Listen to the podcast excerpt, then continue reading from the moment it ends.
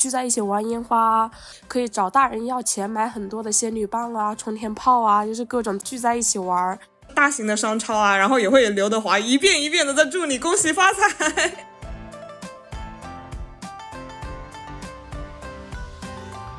跟他们抢红包，就感觉虽然我一个人在那边，但是国内的年味也有传过来。春晚也越来越难看了，不看正式的春晚节目，但是我会去看春晚的吐槽。小电池，我是今年不想回家过年的无敌贤宝。Hello，小电池，我是时隔七年回家过年的随七。随七有七年没有在家过年了吗？对呀，我自己都被吓到了。我大概算了一下，从一七年开始就没有回来过过年了。那你相当于七年的生日也是一独自一个人在外面度过的。对，更多的是感觉时间真的过得好快啊！转眼一年又到了新年春节了。嗯，重新回来，你有什么样的感觉呀？冷，因为现在还没到过年嘛。我我刚到家才两天，真的好冷啊！湖南是真的好冷。对，然后我回来的当天，我是，呃，二号从首尔飞的重庆嘛，然后四号从重庆回的湖南，在机场的时候，因为当天湖北也是特别的冷，整个交通都瘫痪了，然后飞武汉的航班都已经全部都取消掉了，还有人当天就直接先飞的长沙，然后再从长沙坐高铁去武汉，虽然不知道那位仁兄现在有没有安全的到达，希望他到了，希望所有的游子都能顺利的回家。湖北的这个冻雨好像还挺严重的，好多交通都已经堵塞了。那么我们这一期节目上线的时间呢？啊，我相信大家应该也都在家中或者是在奔赴路途的路上。那无论你是选择的是自己一个人度过，还是跟家人团聚，都由衷的祝福你新年快乐，新年快乐！因为马上过年了嘛。就是社交媒体上面有很多人在说年味为什么越来越淡，包包括这几年我们好像都有这种感觉哈，春晚不好看了，年味越来越淡了。对，你是咋看的呢？你觉得它淡在了哪里？我其实自身的体感上没有那么大的感触，因为我确实也这么多年没有在国内过过年了。但是看的比较多，我自己的想法是有可能也跟社会发展有关系吧。时代发展的太快了，一个是你像，就是家庭的结构性方面也发生了很大的变化。像我们父母那一辈的时候，还是多子多福嘛，大家兄弟姐妹都很多，一家人只要聚在一起，就一定是热热闹闹的。然后。到我们这一代的时候都是独生子女嘛，最多也叫二胎子女，所以就是人口上面本身就已经少了很多了。另外一个就是城市化导致于现在，我们小的时候喜欢过年，有一个很大的因素是可以聚在一起玩烟花，可以找大人要钱买很多的仙女棒啊、冲天炮啊，就是各种在聚在一起玩。然后但是现在都被禁掉了嘛。所以能玩的东西也变少了。另外一个也是因为城市化，现在就是以前的房子很多都拆掉了，现在都建起了高楼，邻里之间互相也不认识，就是整个氛围上面还是会可能就是因因为这样会淡了很多。还有一个就是，我觉得春晚也越来越难看了，就是一个以前我们小的时候过年守岁最隆重的一个仪式感，就是啊大年三十那个晚上八点钟准时打开电视看央视的春节联欢晚会，但是近几年的。作品吧，就是怎么说呢？我们就觉得越来越寡淡，好像一边就是哪怕大家电视在播着，我们也是啊各各看各的手机，好像也没有了互相之间的那种沉浸式的观看和交流。哎，是你别说，我想起来以前都是大年三十的晚上，因为要守岁嘛，而且是得放一挂鞭炮的，就是每一家守完春晚之后，大家再吃个夜宵，完了之后去放鞭炮，放完鞭炮，哎，就守着就过年了。确实，这个仪式感也淡了很多。你等再回去上学的时候，大家聊的都是春晚的梗啊什么的。你春晚其实特别是小品，每一次看完很多东西你都会记在脑海里面。但是到了后来，不晓得从哪一年开始，慢慢的、慢慢的就真的记不住啥了。我记得，尤其是有赵本山小品的时候，我们每一年都会等赵本山的小品出来以后，看完了以后，就是哪怕眼皮再困、再想睡觉，都一定会把那个小品看完了再睡。往往他的那他提供的那些笑点和笑料，能够持续到就是赶走这个困意，然后让我们 能够坚持很长的时间，直到倒数，对吧？就主持人的那个倒数也会有一个很强烈的仪式感啊！新年到了，现在就是小品这种艺术形式。感觉也在走向一个示威。刚刚你说到的，他以前是造梗的，以前就是我们会从对他的这种语言作品中挖掘到很多新鲜的东西，然后他造出来的这个梗长的是可以持续一整年的热度。到现在反而是反过来了，互联网上面他的一些热梗融进了春晚的语言节目之中，然后就是会让我们有一种隔靴搔痒的难受的感觉。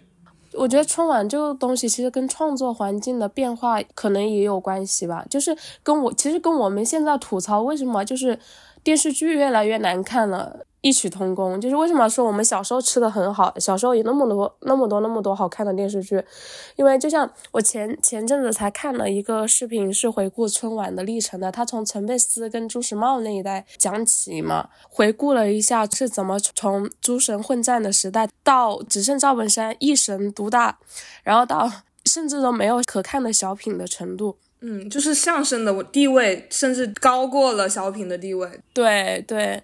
然后我印象很深刻的是前期从朱时茂、陈佩斯，然后那个赵丽蓉，还有赵本山他们那一代的时候，不管是。剧本的打磨，还是他们整个演员的排练，每一个细节都抠得特别的死。他们也是要过一道一道的审核的，反正真的就是把小品当成一个艺术品在弄。到了后来春晚，你像现在的话，小品就像你刚刚说的，不仅是更多的被相声的取代，还有各种流量的表演嘛。就跟电视剧一样，就是折射出了我感觉是社会变得更浮躁一点了，大家已经没有那么多的心思去像以前老版的《西游记》一样那样子去打磨一个作品，反而就是艺术家在渐渐的被流量取代。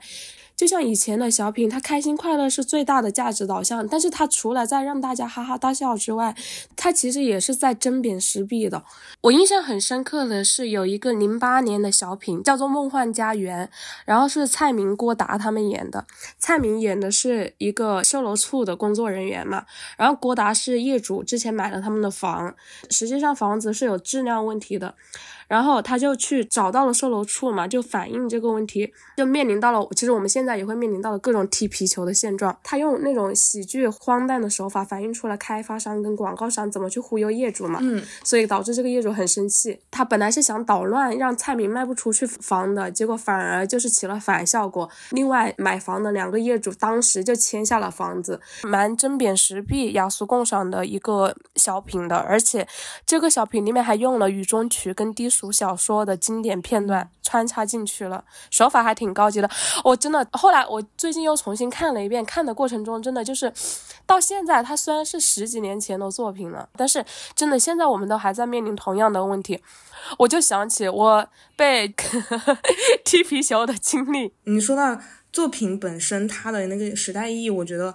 就很很能说明问题。因为我小的时候，我爸爸特别喜欢看小品，然后在 DVD 时代的时候。我们家有收录了赵本山、黄宏他们的所有的作品合集，然后那个小品就是你无论你看了多少遍，就可能那个时候我已经倒背如流了，我再看一遍还是会被他们的那些笑点、他们的那些包袱击中，就还是哈哈大笑。等我们稍大一点，大概小学的时候，经常会有就是曲苑杂谈啊这种，就会把他们的小品作品绘制成那种卡通人物，就是可以经得起时间的推敲。一直一直的流传下来，我当时还在想说，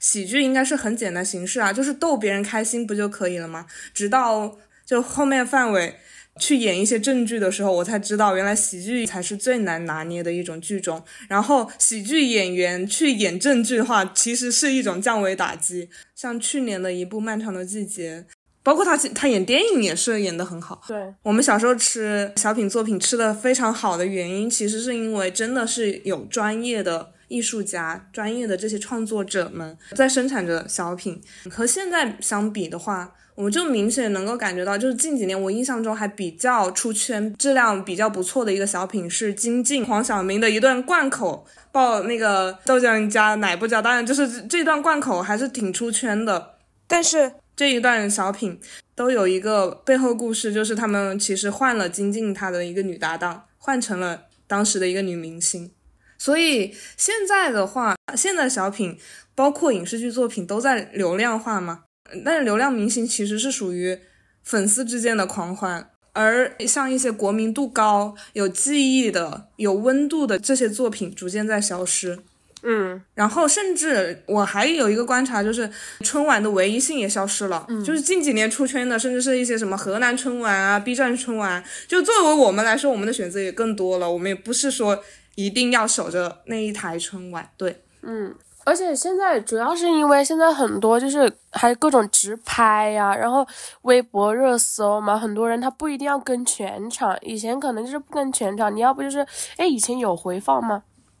春晚以前有的。哦，那就是追回放嘛，大家讲究一个及时性。现在本身就是短视频流行的年代嘛，嗯，不一定要守着它每一个表演，它可以分段、分段、分段给你切成短视频，你随时都可以刷。你可能这一秒刚播完，下一秒网上已经可以搜到了。就是我不看正式的春晚节目，但是我会去看春晚的吐槽。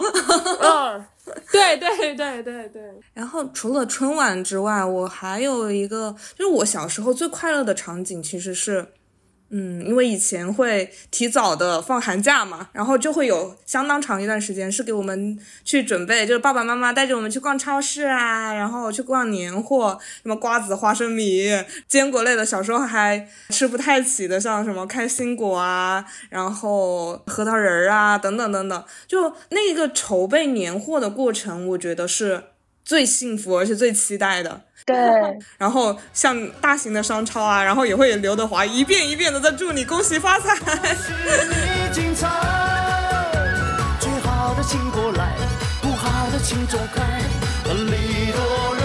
但提醒你春节到喽。但是现在基本上到了年末的时候，就是各大的嗯电商 APP 都在促销嘛，然后就会有一个年货节，你可以从。一月份或者十二月份买到 二月份，所以说去线下采买，然后以家庭为单位的集体的行动反而变少了。除此之外嘛，我还有一个小发现，就是拼夕夕，它就特别会打捏人心。像其他的 APP 的 icon 上面文字还写的是年货节的时候，它它把这个 icon 改成了正常发货。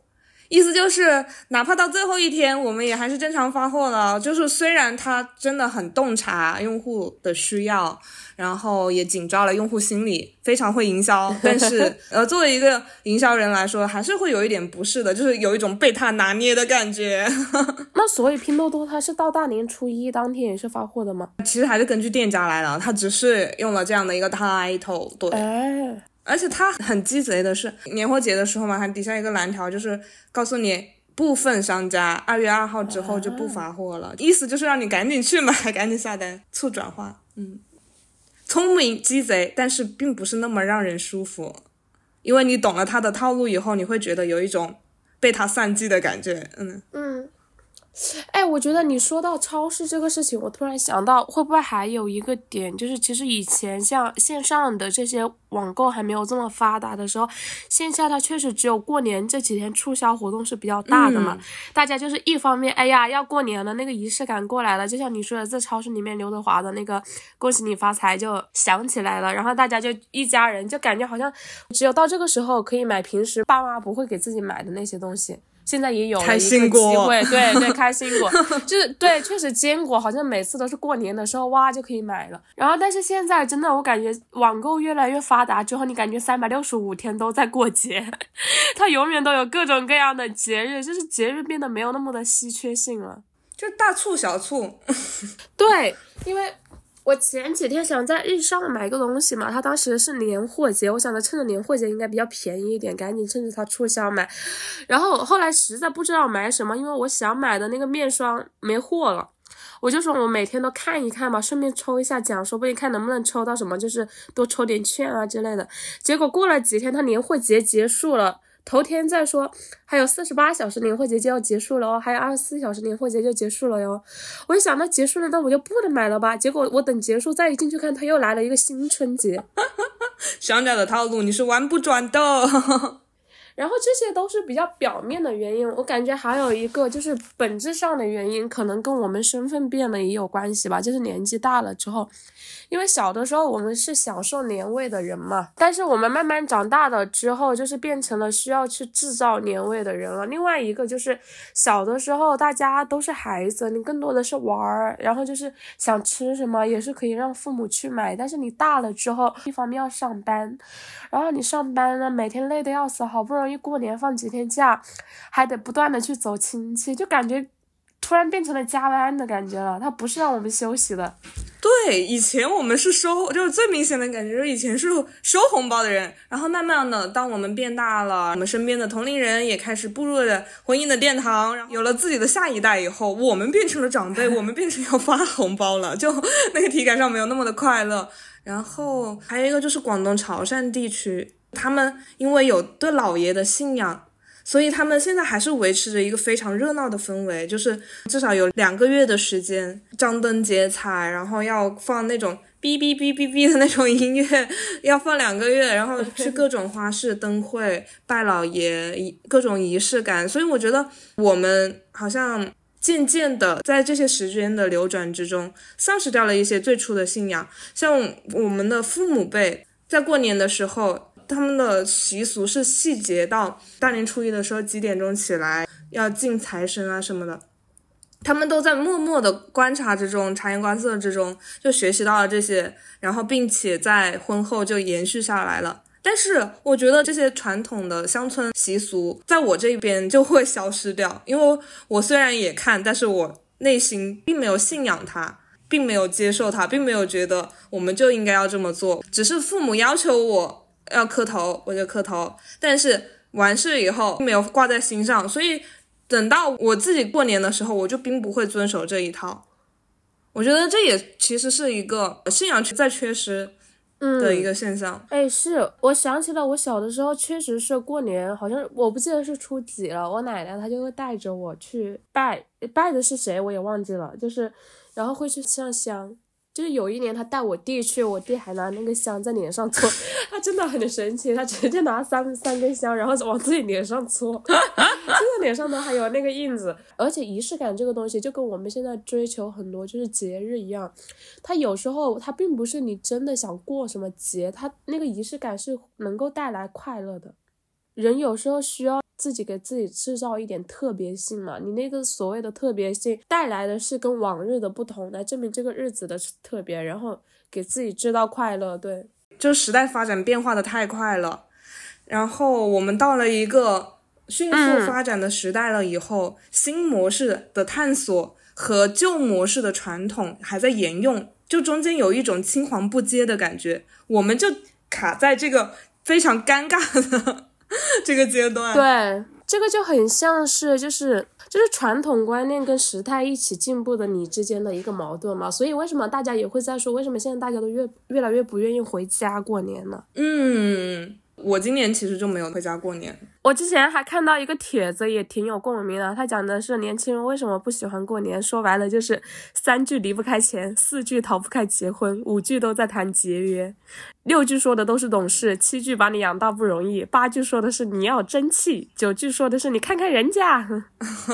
然后到我们这一代，就是不能抱怨，也不能喊累，聊不了感情，谈不了八卦。大年三十初一家里面来人的话，肯定就是我们就只能拉着脸看手机，还能干嘛？因为一般像现在，至少我身边是这个样子，确实不会关心你在外面累不累，然后过得怎么样。一开口就是哎。怎么还不谈恋爱？谈恋爱了没？结婚了没？你还不结婚啊？然后像我，我这个情况，因为是现在年近三十，还在外面读书嘛，就还会多一层。你这个年纪还在外面读书啊？你到时候能不能把这个钱赚回来？你到时候毕业了能赚多少钱？能找什么工作？就是这种对我们来说，长辈会觉得是关心，但是对我们来说，真的是负担。我们在筹备这一期节目的时候，刚好跟我妈妈打了一个电话，就视频电话完以后，本来是很开心愉悦的那种心态，因为她的重重的灵魂拷问，就问我：你都过去两个月了，你现在有什么产出啊？然后你作何打算呀？你现在周边的姐姐她自由职业，她赚多了多少钱呀？你要不要跟她一样的去直播卖货呀？对对对。种种的疑问，哪怕是你想哦，我还没有在他身边，他的给我的压力都已经是这么巨大了，何况是在一个非常集中、很家庭的一个氛围里面，七大姑八大姨把你围绕成一个圈来疑问你们，而且每个人都是同样的一套话术。对，所以本质上我们其实排斥的是避免被成为谈资吧，而且还会有一种比较令我自己讨厌的是那些亲戚们。跟父母辈是比较亲的，呃，他们一母同胞的兄弟姐妹。但是对于我来说，我们我们长期其实是没有接触在一起的。但是他会用长辈的那种姿态来教训我、教育我，会觉得说我们两个的对话并不是在一个平等的、和谐的、互相关系平等的位置上中出发的，而是我是一个下位者，你是上位者的那种，你来训斥我，那我会会觉得你凭什么？对，就会有这种不适感。哎，你这个勾起了我久远的回忆。我之前不愿意在家过年，也是一个原因，因为你面对的不只是你的父母，还有身边所有的亲戚，甚至是邻居，他跟你都不一定有血缘关系，但是因为他是你的长辈，所以他就对有权来指点你。我小的时候因为这个被我妈打过。然后后来我是学了社会学之后才懂它这个底层逻辑。其实我们好像中国社会是这个样子，其实像西方就不会。就是费孝通有一本书嘛，最著名的那本书叫《乡土中国》。当时我看完之后，真的有醍醐灌顶的感觉，因为他讲的就是中国社会为什么会是现在感受到的这个样子，亲缘这么对，亲缘这么重，然后感觉所有人，你身边的长辈，他们都可以来指导你、指点你，然后来管束你，然后你还不能就是。是有埋怨，就是似乎无论我们成长到多大，就我们的心智无论成熟到哪种阶段，他们都会觉得我们永远是那个小孩儿，然后他们都可以用他们的经验指导你、教训你。所以，我们从一开始对话的这个前提就是不平等的。对。就是我记得之前有一个梗是说中国人为什么那么喜欢种菜，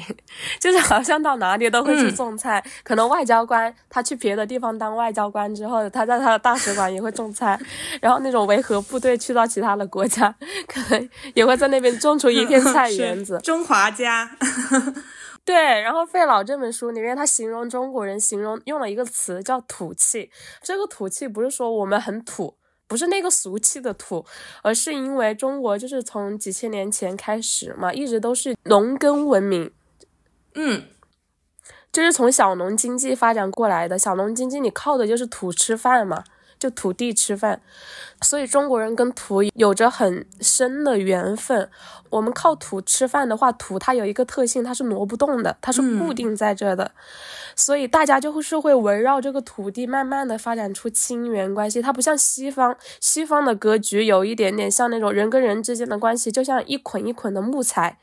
一捆一捆之间是没有相互的联系的，相互的边界很明显，然后责任、义务、权利非常的清晰。但是中国更像是插叙格局。我当时是哎，真的有这种感觉，就是当我们介绍一个人的时候，先强调的是他和自己的关系。你就像西方人，他可能介绍一个人，他可能就是说这个人是谁谁谁，比如说他他叫什么，然后他他的职务是什么。但是像我，我可能包括跟贤宝，我跟你介绍我身边的人的时候，我都是。先说他跟我之间是一个什么样的关系，能够让你产生更强的代入感。嗯嗯嗯，是的。我也想起还有一个很有意思的现象，就是比如《生活大爆炸》里面不是有一幕吗？那个谢尔顿他敲他敲佩妮的门的时候，他就是敲门，然后然后你对佩妮潘妮潘妮就然后潘妮就在那谢尔顿谢尔顿。但是中国人的话，你敲门的话，里面的人会问谁啊？然后外面的人就会说哇，是的。然后是凭声音去认的。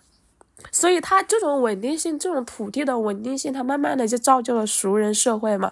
像费老的差序格局，他讲的最底层的逻辑是我们中国人跟西方不一样，中国人他的圈子是伸缩自如的，就是你这个圈子可能很大，也可能很小，它是靠亲缘维系起来的。所以为什么我们现在会吐槽说都是关系社会嘛，要靠关系。所以你就是像比较贫穷的人，他可能家庭比较小。他就是一家三口，他也他也是一个圈子，但是更大的圈子里面，他不只是有自己的家庭，他靠他的关系之外，他这个圈子可以伸缩的无限大，就像以前的那个《红楼梦》里面的贾府一样。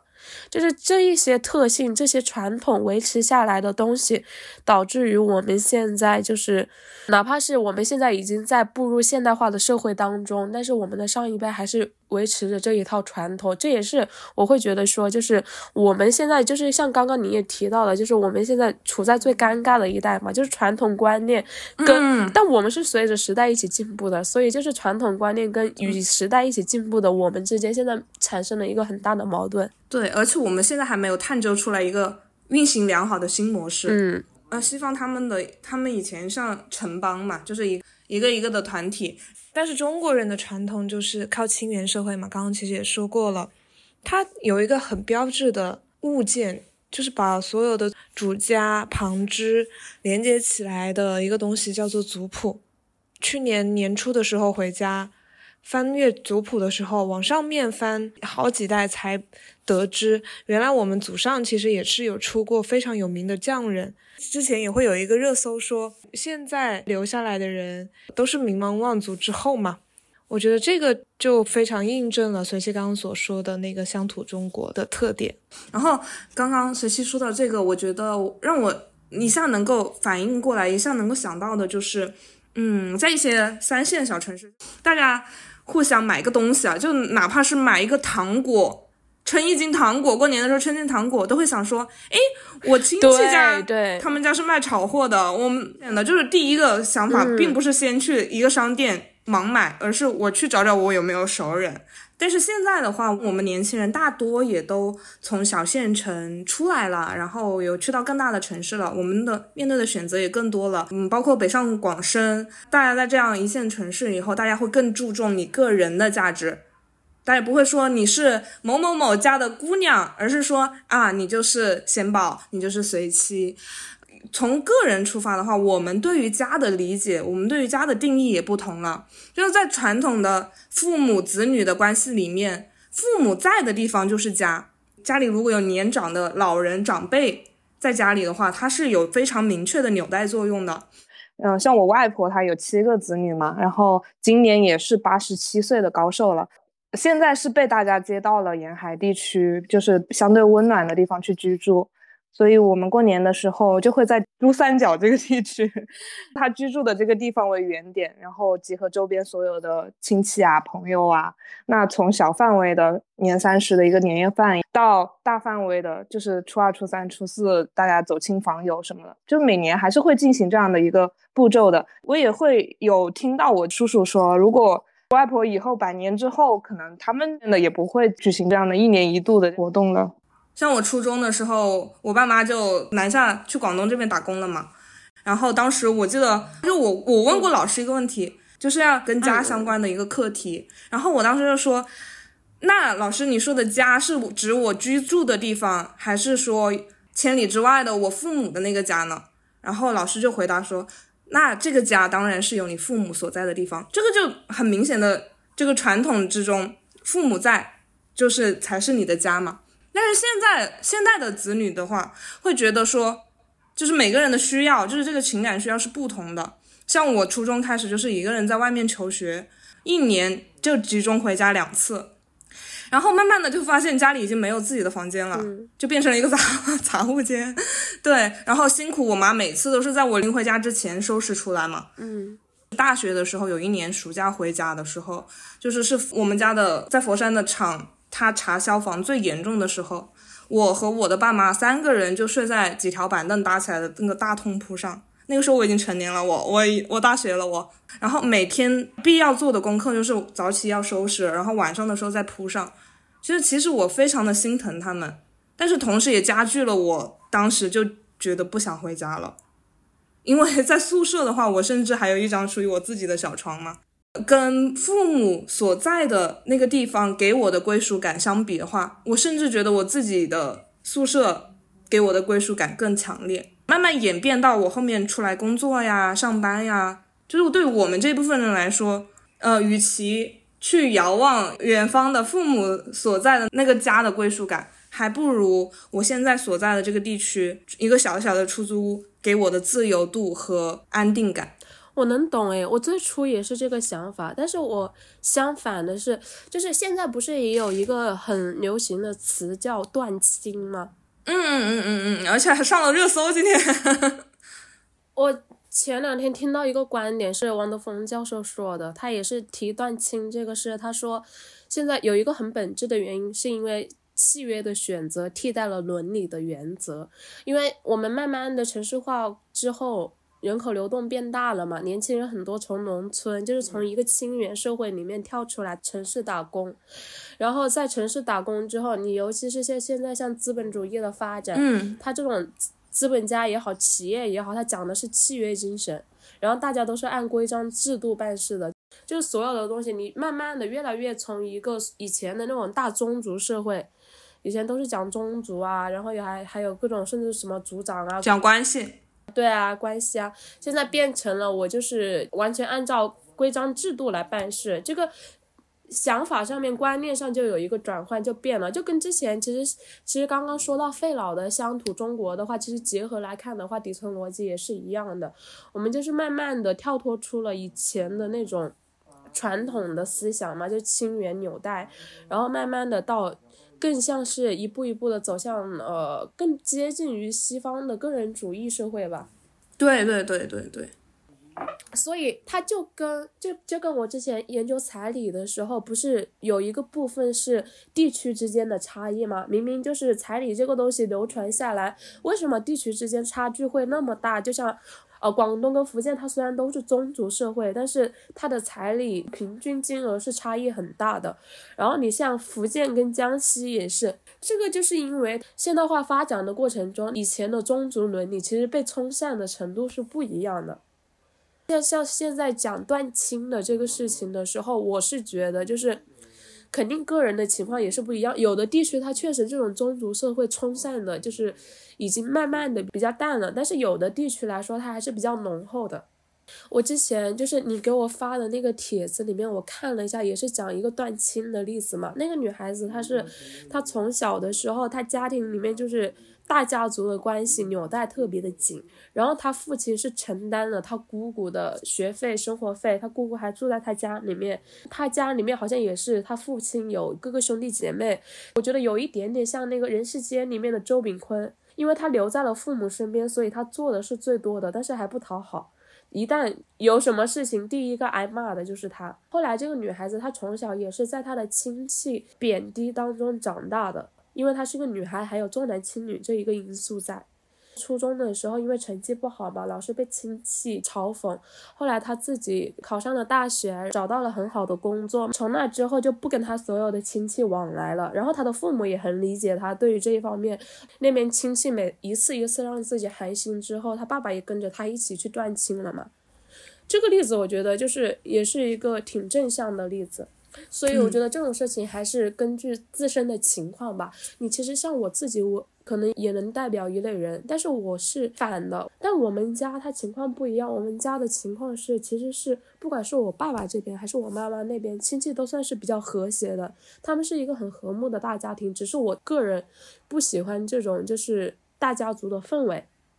所以当时我大学毕业之后，因为他们也是传统思想比较严重嘛，就开始催婚啊什么的。然后大学就安排相亲，因为我们家这边是过年从大年初一开始就一家一家的轮嘛。那个时候我姐姐跟我哥他们已经结婚了，所以不只是要去伯伯他们的家里面，还要去我姐姐的公婆家吃饭，就是嫂子的爸妈家吃饭。可能真的就是过年那期间半个月都不用在家吃饭。就一家一家亲戚这样走，然后永远都是这一波人，他们每天就是在不同的饭局都得再念一遍，我就很烦。但是我这边的亲戚属于那种，就是他会念一念，但是不会有更多的动作，也不会有什么就是真的很冒犯的行为。对，整体反而是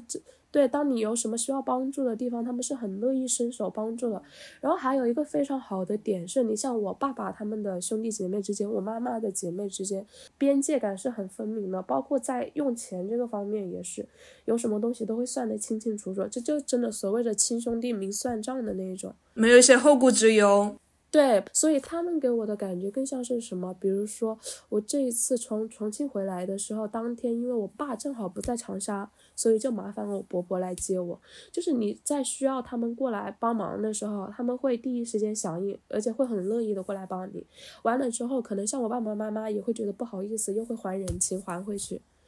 所以算是一个比较正向的往来吧。所以就会导致于，我不是后来七年没回家过年，前三年可能是工作期间，你自己故意的跑到其他的地方去玩去了。我记得我有一年是去的泰国，然后有一年是去了韩国吧，然后还去过一次上海那边，就是上海、香港那边，都是专门挑过年去了。后来的三年是因为疫情，然后一直在韩国过的，韩国也比较偏西方的那种个人主义的形式，一个人在那边其实一开始觉得很好，很自由。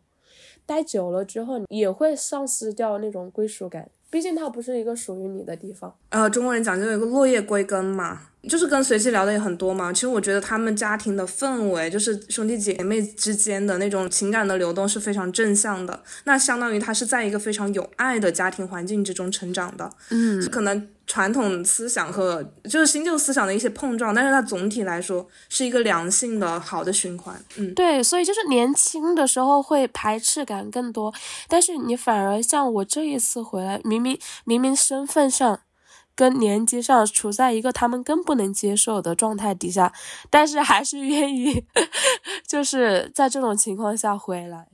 有的时候亲缘还是能够带来一些正向的情感反馈的，也是。人需要的吧，你可能在，特别是一个人在外面打拼累了的时候，还有一个就是我们慢慢年纪大了的时候，你真的能够深刻的感受到父母在一天一天的变老，包括我外公外婆也是，因为我小的时候是爸妈工作都很忙，我一到假期基本上都是在外公外婆家过的，所以跟他们的感情会比较深一点。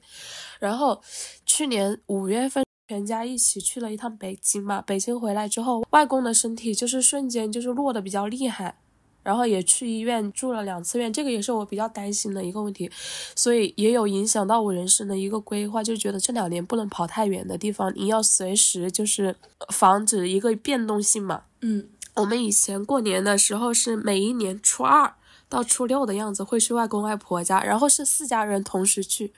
围在他们的那个房子里面，大家一起做饭啊，一起烤火啊，一起聊天啊，那个氛围也是我很怀念的。嗯，就觉得陪他们的时间真的越来越少了。对，所以抓紧一切的时间，只要有时间还是要多回来呀，随七。然后刚刚有讲到，其实随七的家庭氛围是非常有爱的，它是一个正向的家庭的环境。但是我们肯定不能去说选择满分的父母，因为我们是被动被选择的嘛。那如果你在一个有害的家庭环境之中，我觉得那还是得想办法，尽量的和哪怕是跟自己最直接的这个家庭成员，也可以做出断亲的决定。就是这并不是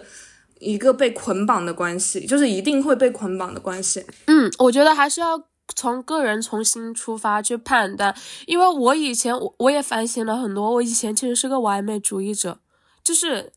我的世界观就是黑跟白，所以如果我觉得他黑的时候，我就会去逃避。但是世界上没有百分百的完美，也没有说就是百分之百的就是很差劲嘛，肯定是在中间自己去判断一个取值。就是如果你处在那样一个。有害的、有毒的家庭环境中，还是要想办法尽量自救和勇敢的断情。然后，但是如果你是正向的，我觉得就打开自己的心扉，尽量的跟父母好好的陪伴，多去享受这个家庭环境。对，确实，因为成年人的快乐真的很不容易了，已经。我这边的话，其实跟我父母的关系跟随性的家庭也比较接近和类似嘛。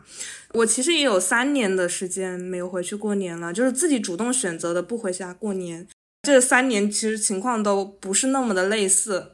第一年的时候，刚工作的第二年，我就没有回家过年。那一年是突发了一个情况，我在过年之前，因为公司的原因，然后离职了。然后我就广泛的去面试了一轮，然后发现没有讯息，然后我就回家了。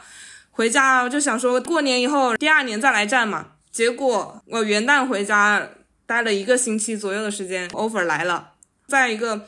经济情况比较匮乏的状态中，我先优先选择了经济，我就决定啊，我那年不回家过年了，就是一个很朴素、很朴素的理由。第二年就是疫情结束的那一年。有个工作上面的变动，我过程中其实有一段自由的时间，我回家了一趟，然后在家里面待了大概十五天左右的时间。我当时又没有在工作的一个状态，我其实有点担心，我就不太想回家过年。当时我也做好了囤货的准备，就准备说一个人有吃有喝也挺开心的。但是所有人都在提醒我，你过年你要一个人过年吗？你好惨呀！你要不要跟我过年啊？我的朋友也这么说，然后我亲戚也这么说。好像为了显得不那么的不合群，然后我就去阿姨家过年了。你在亲戚家过年，其实是会有一个对比的，就是他对他自己的孩子的那个关心程度跟你还是不太一样的，你会反而会有一个很微妙的落差感。对，然后第三年就是今年，今年的这个选择是。我从过来就选择的，哪怕还是有很多人跟我说，先宝你要不要到我家来过年啊？或者是你来我家吃团年饭啊什么的，我都还是一一谢绝了。我觉得我就很享受自己装修了一个新的自属于自己的一个空间，然后我也可以安排自己的时间，我不用去走亲访友，我就可以做我自己想做的事情，我把它当做日常中的每一天去过。我反而今年是这三年之中觉得。最快乐、最自由的一年，所以我觉得我们完全可以由自己去定义过年的这个时间我们要去做什么，然后包括过年背后的团聚的意义。对，而且这个想法它有可能会随着你的境遇，然后你当下的状态会有所改变的。我是觉得呃随心吧，当下觉得怎么样让自己更快乐，就做什么样的选择。对，快乐就是应该要自己去。制造的，嗯，我我也在小红书上面看到一个话题是说，如果我不回家过年，我是大逆不道吗？这个背后有一个思考是我们父母的角度，因为我爸爸是明确的说好了，就是说他六十岁之前不需要我们回家过年，就是如果我们有自己的事情，我们可以自己安排，他可以接受说我们不回家过年，但是六十岁以后，可能他觉得年纪 也到了，需要一些子女的陪伴了。对子女有一个这样的要求嘛，所以既然如此，我就会觉得说，那我们就共同达成一个约定，在他们六十岁之前的时候，我可以根据我自己的心愿，我今年想回家过年就回家过年，提前做到了陪伴，主动选择不回家过年的这三年的时间，我都是有集中的一段时间待在家里面的，他们不至于一年的时间看不到我，所以我觉得我们可以去重新定义一下。春节过年对我们个人的意义和父母团聚孝顺的这个定义，过年它更像是一个给我们自己做反思的机会。就是这今年这一年，我们对父母的关心够吗？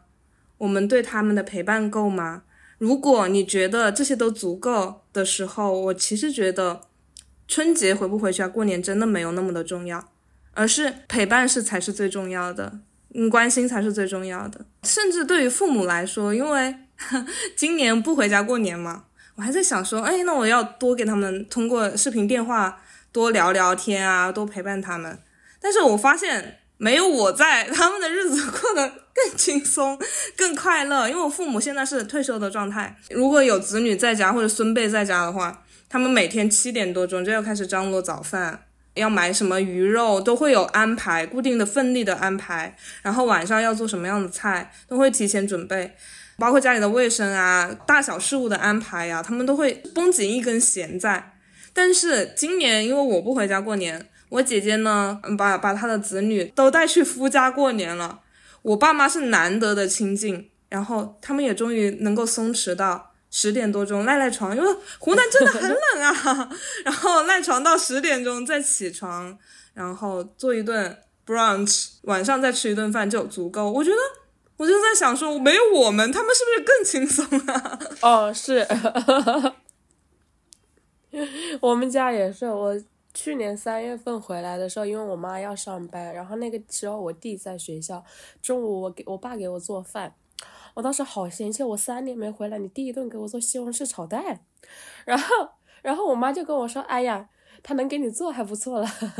你不在家的时候，他这个点是在麻将馆的。然后我这一次回来也是，就是回来之前韩国也很冷了，就是也好几天没有做饭了。然后回来之后就吃到妈妈做的饭，啊，瞬间觉得好幸福。然后中午就是妈妈负责做饭，晚上爸爸负责做饭。一般中午跟晚上的碗会在一起洗完，就我爸他吃完之后他会收拾，收拾完然后他就洗碗。然后我感觉我就像一个呵呵衣来伸手饭来张口，米虫。对，小米虫，但是你真的也七年的时间没有当妈宝女了，我就在家里面就好好享受一下 父母的爱吧。对啊，体会了一把所谓小红书里面说的，就是三十岁了还要问妈妈，我想喝一杯奶茶，可不可以？一方面我们会觉得，就是像这种。传统的伦理原则嘛，他肯定对我们的管束会更多。但是另一方面，真的就是，我觉得好像也只有中国的父母会这个样子。就不管你长到多大，在父母眼里你都是小孩子。我昨天也是，昨天因为我身份证上的生日是一月三十一号，所以很多的 A P P 都会在一月份给我送那个生日券嘛，然后。就今年星巴克他送的那个饮品券是昨天到期，昨天最后一天。但是湖南真的太冷了，我挣扎了好久，到底要不要去拿这杯饮料？然后后来是我爸帮我去拿的。就是小到这种很小的事情，也会觉得啊，我帮你去做，也不会有任何的怨言。可能大的，包括就是一定真的一定要到你成家立业，还要操心一笔一笔。嗯，无论你怎么选择，就是回家过年，我觉得最终是回到了一个。选择快乐的呃按钮，对对对，你觉得回家快乐就回，不快乐就不回，一定是基于自己，对，这是一个开放式的选择。所以从这个我们年龄大了，年味变淡了这个问题，其实就有点像长大了，为什么我们越来越难以察觉到快乐了？因为我们的阈值提升了，嗯，然后我们自己需要承担的责任，我们的负担更多了，但是。同样的，我们的自由度，我们能够掌握的东西也更多了。希望无论大家在哪里，都新年快乐。无论你在哪里，快乐都是最重要的。虽然我们一直都在说现在年味越来越淡了，然后过年大家觉得越来越不快乐，但是，毕竟这个传统还在嘛。肯定也有真的让我们觉得快乐的时候，就是只有过年期间才带来的，而不是其他的日子。就是如果让你现在回想的话，你觉得过年最让你开心的是什么呢？就是近几年印象最深刻的。这几年，近几年的过年其实就是除夕到初一、初二都没有特别开心，因为不是跟。家里人一起过年，就是在就是亲戚家过年嘛，所以我今年才会选择 自己用自己的方式去尝试独享一段时间会怎么样。然后，但是比较开心的是什么呢？就是我一般都会在初三之后找一个地方去旅行一下。然后去年的时候，我就初三到初六和志趣比较相投的四五个朋友一起去长沙吃啊、逛啊、玩啊。然后我就发现。前面排队的也是讲广东话的，后面排队也讲广东话的，特别好笑。嗯，然后在五一广场吃不上饭，但是是一次很奇妙的经历，就跟一群年轻的朋友在一起，感觉自己又重新恢复了青春一样。打了三天的麻将，然后把麻将学会了，然后凌晨四点钟车水马龙。我觉得这种城市文化也是长沙独有的吧，就是很少有四五点钟了，车来车往，就是还是非常的热闹。春节假期期间，大家如果说在家里面待的有点腻烦了，可以给自己制造一场不期而遇的旅行，讲不定在这个过程中会找到自己的开心。是的，春节旅行真的是一个不错的方式。我尝试过几种吧，就是就是在我去韩国之前，也是春节的时候，印象比较深刻的是一次是跟我弟当时去泰国那边嘛，东南亚那边，然后去玩了十几天。我们是从马来西亚过去的，去的泰国那边，基本上把他们几个比较热门的城市给玩完了，就是曼谷啊、清迈啊、普吉岛。也潜了水，因为泰国那边当时还比较安全，比较早期的时候嘛，然后人也少，所以就玩的很开心。还有一年是带我弟一起去了那个上海迪士迪士尼，但是那一次失策了，我还是不太建议过年的时候国内游，人真的太多了，太多了。我我印象非常深刻，但是是开心的，因为我们是从上海中转去，想去苏州，然后再从苏州回上海，所以当时我们去了一趟留园，去玩了之后，当时才四点就觉得太早了，因为我们是第二天一早的高铁，然后就说那要不去一趟东方明珠吧，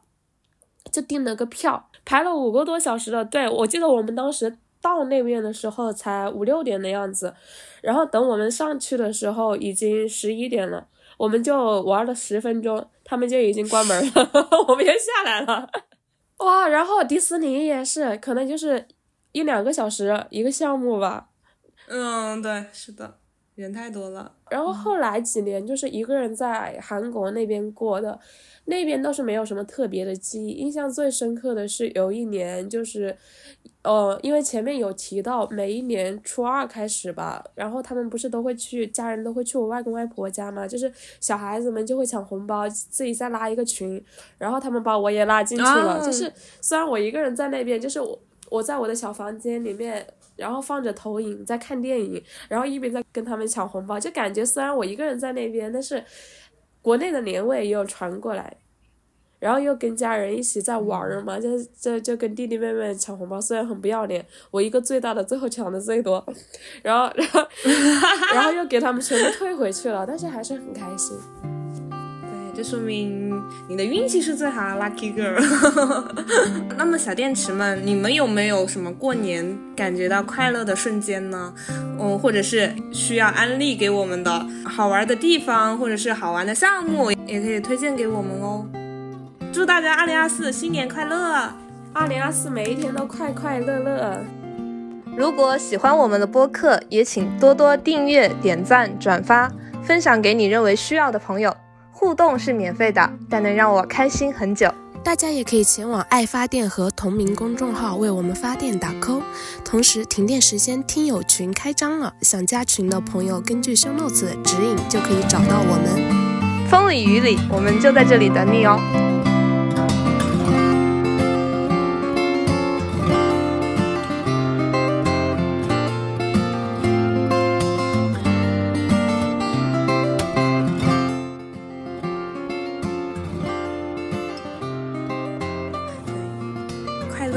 最珍贵的快乐是无价之宝，拜拜！